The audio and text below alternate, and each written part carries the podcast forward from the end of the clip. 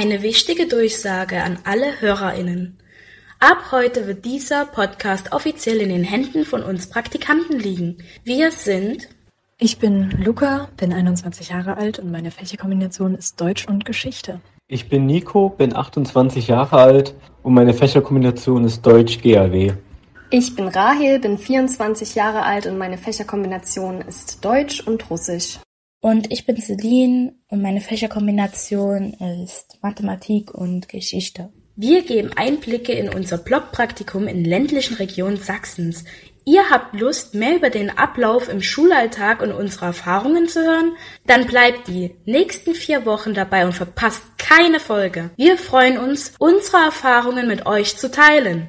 Dieser Podcast wird gehostet von Perspektive Land, ein Programm der Deutschen Kinder- und Jugendstiftung im Auftrag des Sächsischen Staatsministeriums für Kultus. So, schön, dass wir uns jetzt treffen. Natürlich. Praktikum ist geschafft. Du hattest gestern deinen letzten Tag? Genau. Ja, ich auch. Na dann, es ist alles noch frisch. Können wir uns jetzt unterhalten? Genau. Was ist dein großes Fazit? Also, das Praktikum hat sehr viel Spaß gemacht. Ich habe interessante Lehrerpersönlichkeiten kennengelernt, von denen ich auch viel lernen konnte. Die waren auch super lieb, haben mich auch unterstützt auf dem Weg und auch mir gute Tipps gegeben für die Zukunft, was ich besser machen könnte, was ich nicht besser machen sollte. Und ich habe mich wirklich wohlgefühlt und könnte mir auch vorstellen, an diese Schule nochmal zurückzugehen. Also ich war ja an einer Schule in Frankenberg, an dem Gymnasium des MLG und ich könnte mir da vorstellen, nochmal auch mein anderes Praktikum dort zu absolvieren. Und wie war es bei dir? Weil du warst ja in der Stadt, ob es da große Unterschiede gab oder nicht. Ähm, ich fand es auch richtig cool. Mir hat es auch sehr viel Spaß gemacht. Ich fand es interessant. Mein Mentor und die Schulleiterin haben mich beide am Ende gefragt, ob es mir Spaß gemacht hat und sagen, das ist das Wichtigste und dass man sich das eben behalten soll. Und ich werde es vermissen, muss ich sagen. Mhm. Also das Unterrichten, das Planen, das auch Benoten. Ja. Und ich freue mich schon richtig doll drauf, wenn es dann irgendwann soweit ist, dass man das jeden Tag machen kann. Wie viele Unterrichtsversuche musstest du eigentlich halten? Ich musste insgesamt 20 Unterrichtsversuche halten und ich hatte 30 Hospitationsstunden. Und das war schon sportlich in dieser Zeit, das alles hinzubekommen, weil, wie schon vorher gesagt, die erste Woche war halt nur Hospitation. Da, wenn du sechs Stunden äh, die fünf Tage dann machst, dann passt das. Aber der Unterricht war wirklich sehr schwierig zu planen, weil man ist mit verschiedenen Herausforderungen sozusagen konfrontiert, weil man muss mit den Mentoren das alles immer absprechen, was man macht und dann gucken sie nochmal selber über den Unterrichtsversuch, aber auch zum Beispiel gab es eine Situation, dass äh, ich Unterricht geplant habe für den Donnerstag und mein Mentor hat aber in derselben Klasse gerade an dem Mittwoch davor Vertretungsstunden gehabt und das hieß, dass er meine Themen schon gemacht hat und ich Ja. dann komplett den Unterricht noch mal neu strukturieren, strukturieren konnte oder musste. Aber das sind auch Sachen, die eine Lehrkraft später auch machen muss. Ja, da muss man flexibel sein, ne? Mhm. Das ist auch eine Herausforderung. Das war genial. Ich fand es richtig toll. Ich musste keine Vorbereitungen an meinen Mentor schicken. Mhm. Heißt, ich habe das richtig high live gemacht. Am Anfang habe ich ehrlich gesagt noch ein bisschen länger für die Unterrichtsplanung immer gebraucht. Vielleicht Ja. so für 45 Minuten eine, eine Stunde geplant. Also ich arbeite auch ziemlich konsequent und schnell dann in dem Moment. Aber dann im Nachhinein einige Stunden auch gar nicht mehr geplant, wenn ich grob wusste, was ich machen wollte. Ich habe eine PowerPoint vorbereitet gehabt, weil das ja in jedem Raum auch möglich war zu zeigen. Mit Fragen manchmal. Ich habe Diskussionsstunden zum Teil geführt, mit Materialien gestützt, mit dem Arbeitsheft, mit dem Buch gearbeitet und so weiter. Und ich habe das, es war sehr ausgewogen von geplant zu nicht geplant. Und ich glaube, damit habe ich mir auch sehr viel Stress erspart, wenn ich ehrlich bin. Weil es klingt bei dir jetzt so ein bisschen, als wäre es stressig gewesen. Stimmt das? Äh, es war phasenweise stressig, wenn ich zum Beispiel an einem Tag vier Stunden unterrichtet habe. Dann musste ich wirklich sagen, es ist schon stressig gewesen. Und ähm, naja, das Problem ist in Mathematik äh, ist es ja ein bisschen anders. Du hast nicht so Diskussionsfreiraum oder sonst Ja, was, sondern es gibt einen Rechenweg, den die Schüler nutzen sollten, weil der angenehmer ist für die. Dann müssen die Übungsaufgaben machen und ich musste ja die ganzen Übungsaufgaben vorher ausprobieren, ob die funktionieren, nicht funktionieren. Manche habe ich mir auch selber ausgedacht.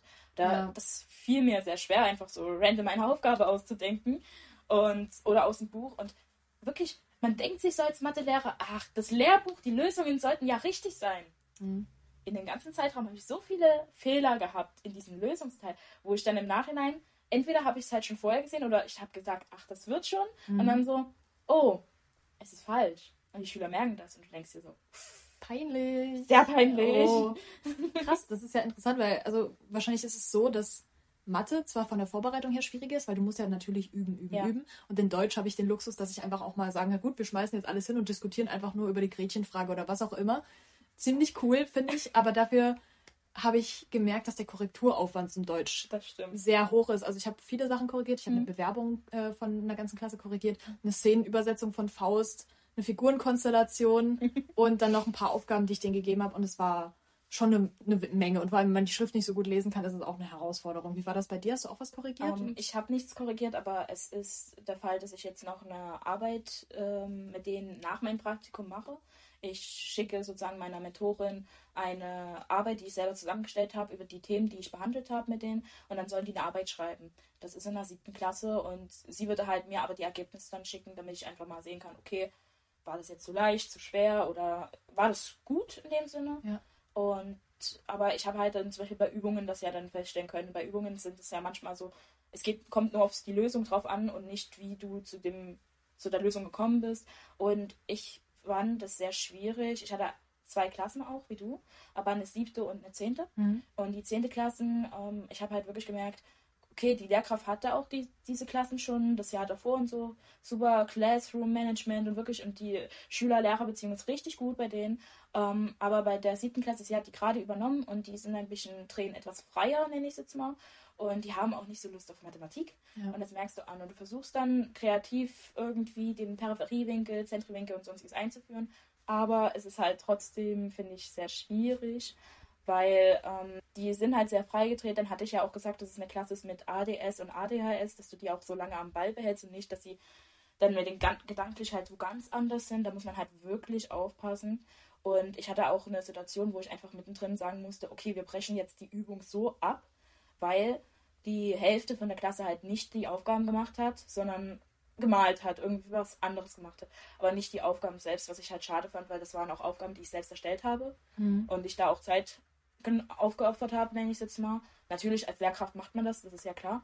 Aber das waren auch Aufgaben zur Vorbereitung für die Arbeit, die sie schreiben. Ja, ist und klar. ich wusste, dass die Problemstellen haben, aber sie wollten das selber auch nicht begleichen oder Ja. lösen im Endeffekt, was ich schade fand, weil es ja auch für ihre Zukunft ist, weil ich weiß, es ist so ein typischer Lehrerspruch, aber ich habe das ja hier schon fertig, ich stehe hier für euch und wenn ihr das nicht macht, das ist dann euer Problem, aber manchmal denk, weißt du halt auch nicht weiter und das, das Ja. war echt schwer.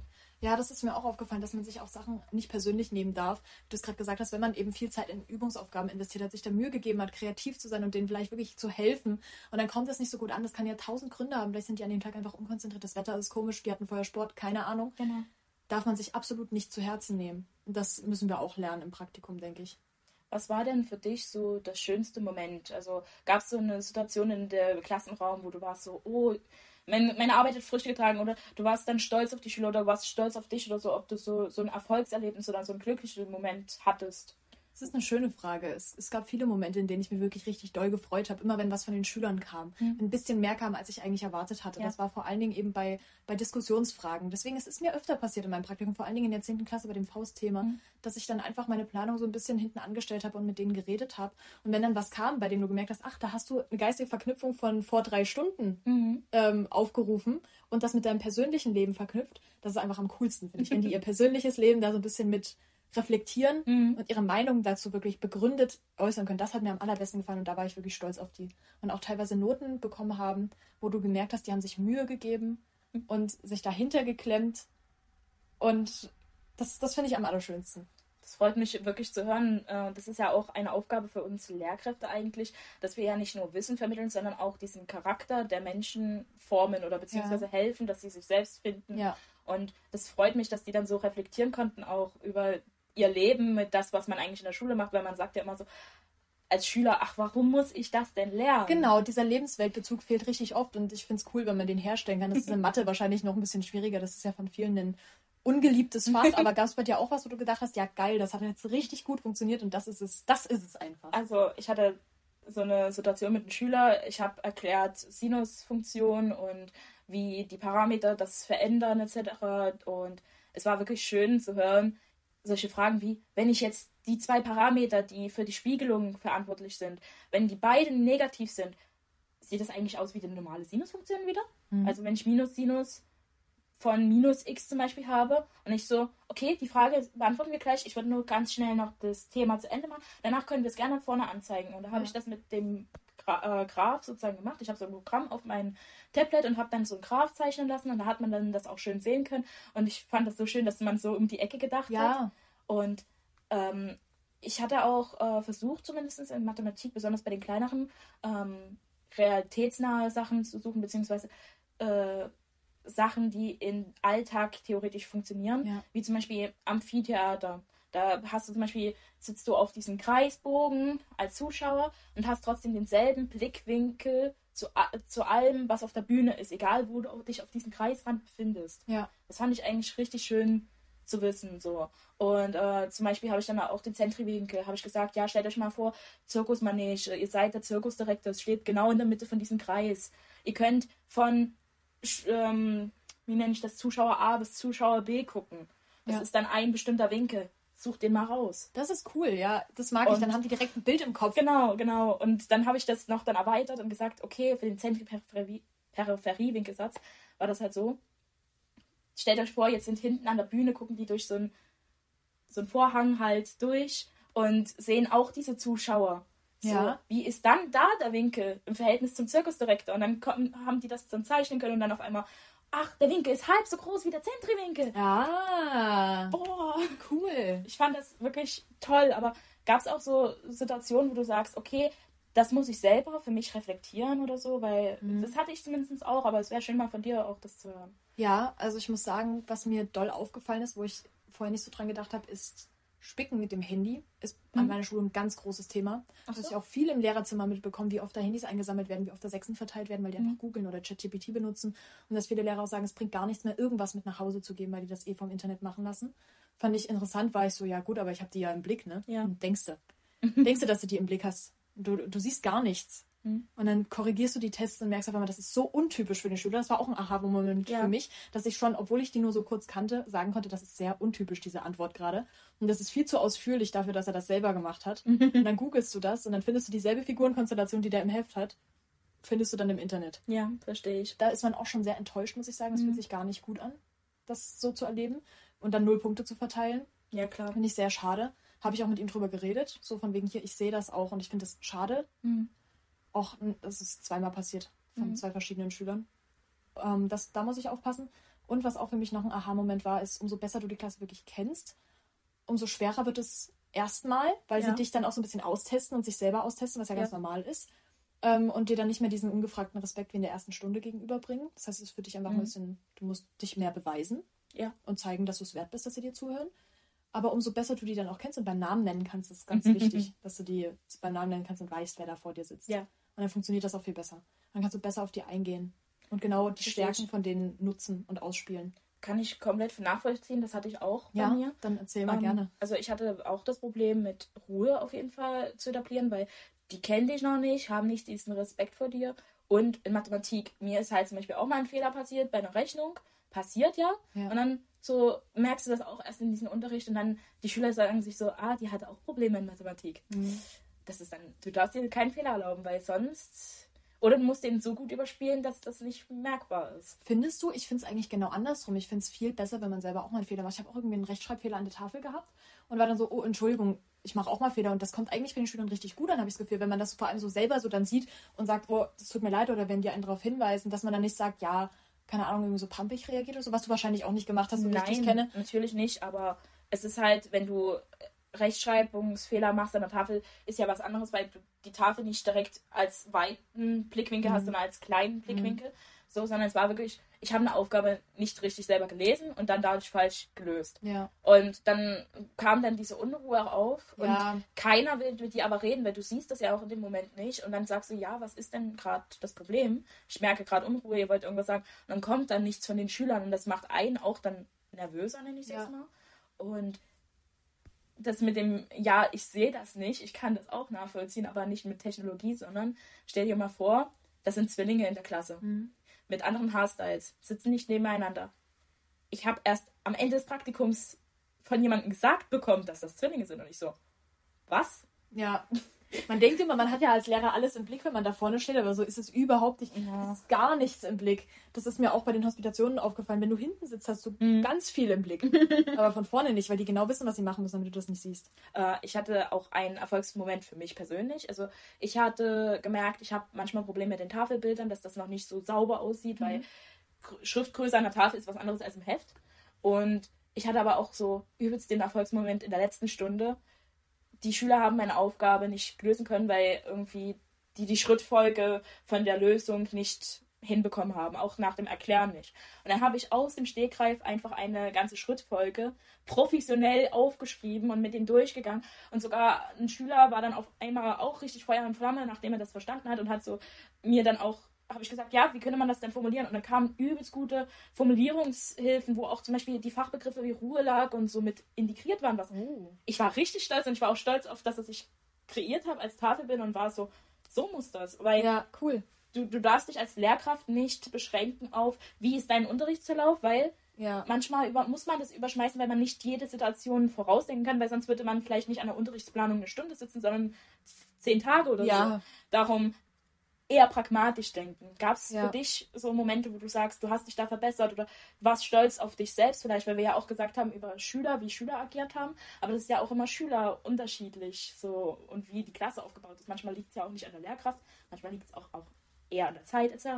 Darum hattest du noch für dich selber was, was du mitnehmen konntest, wo du sagst, oh, Ich muss sagen, was ich mir noch mitnehmen möchte, was ich auch noch nicht perfekt gemeistert habe, ist auch so mehr im Blick zu behalten, was man an Möglichkeiten noch offen hat. Wenn man ein Problem lösen will, dann fokussiert man sich manchmal so eng drauf, dass man links und rechts gar nichts mehr Ja. sieht. Und ich hatte zum Beispiel eine sehr kreative Stunde bei ähm, einer anderen Lehrerin, nicht meine, meine Mentor.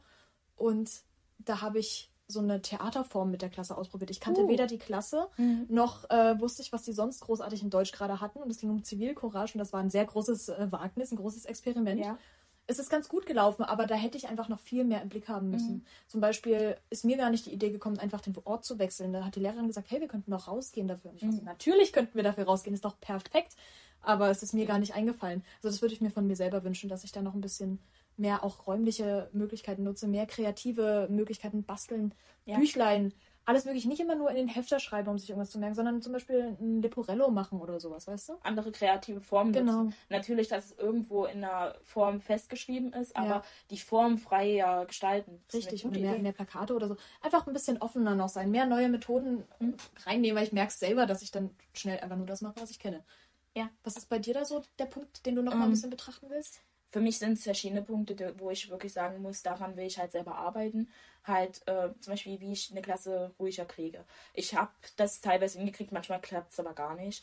Dann Arbeitsblätter sind, haben sich auch im Verlauf gebessert, kann aber immer noch Potenzial nach oben geben. Und was mir aufgefallen ist, ich habe irgendwie so ein Lehrer-Echo, dass ich entweder sage, was ja. ich tue, gerade wie zum Beispiel, ja, jetzt teile ich ein Arbeitsblatt aus, das sieht man. Ja. Oder dass ich was zwei oder dreimal wiederhole, was nicht nötig war, dass ich es wiederhole. Ja, oder wenn so ein Schüler gesagt hat, dass man es dann nochmal wiederholt, weil man denkt, die haben es Genau. nicht alle gehört, aber das ist ja dann, wenn die Klasse zu laut ist und sie es nicht alle hören, dann ist es deren Problem. Eigentlich schon. So, das habe ich mir auch sehr angewöhnt, wenn die Mhm. Klasse dann laut wurde. Es war sehr oft bei mir auch, ähm, dass es dann so ein bisschen unruhig wurde. Mhm. Schnell hat sich das auch gebessert, wenn man dann gesagt hat, hey, es ist jetzt wieder Ruhe, wenn du so einzelne Leute angesprochen hast.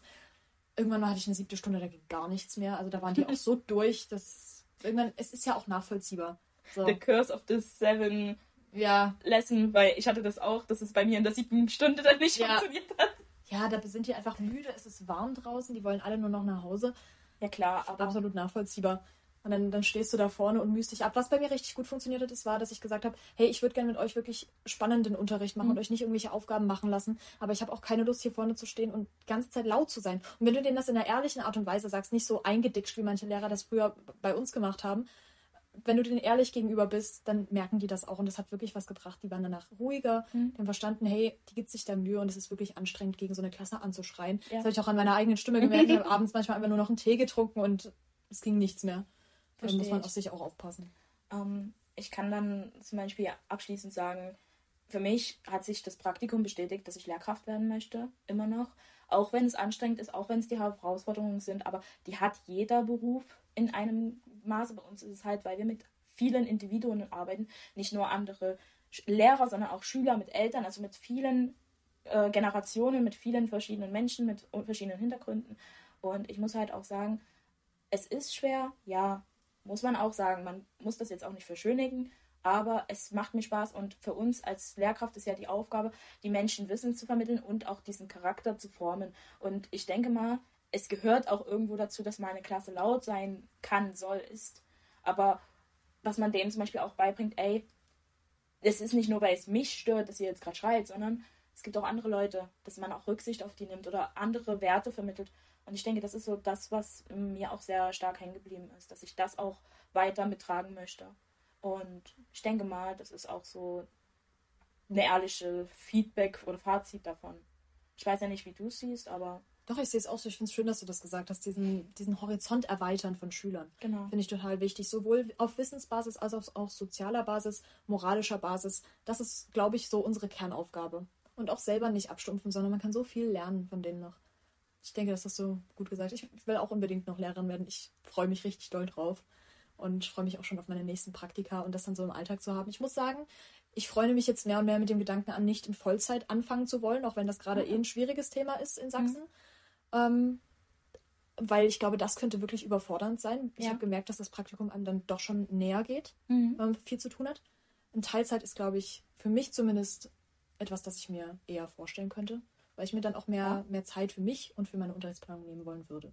Kann ich verstehen, aber ich bin der Meinung, also ich würde das gerne als Vollzeit machen. Das ja. ist halt wieder vielleicht dieses Konträre bei ja. uns beiden, weil ich liebe diese Arbeit mit Kindern. Ich weiß, es auch schwer ist. Das wird auch am Anfang schwer mit dem Unterricht sein, aber ich bin auch der Meinung, wenn du jetzt zum Beispiel eine sechste Klasse schon durch hast, hast du auch dein Material im großen Zug fertig. Ja. Okay, nicht jede Gruppenarbeit kannst du mit jeder Klasse machen oder jede Konzept, aber der grobe Inhalt ist sehr gleich oder ähnlich. Der Lehrplan verändert sich ja nicht jedes Schuljahr in diesen großen Zügen. Und darum denke ich, wenn ich jetzt mal jede Klassenstufe einmal durch habe, habe ich auch weniger Stress und kann mir das auch gut vorstellen.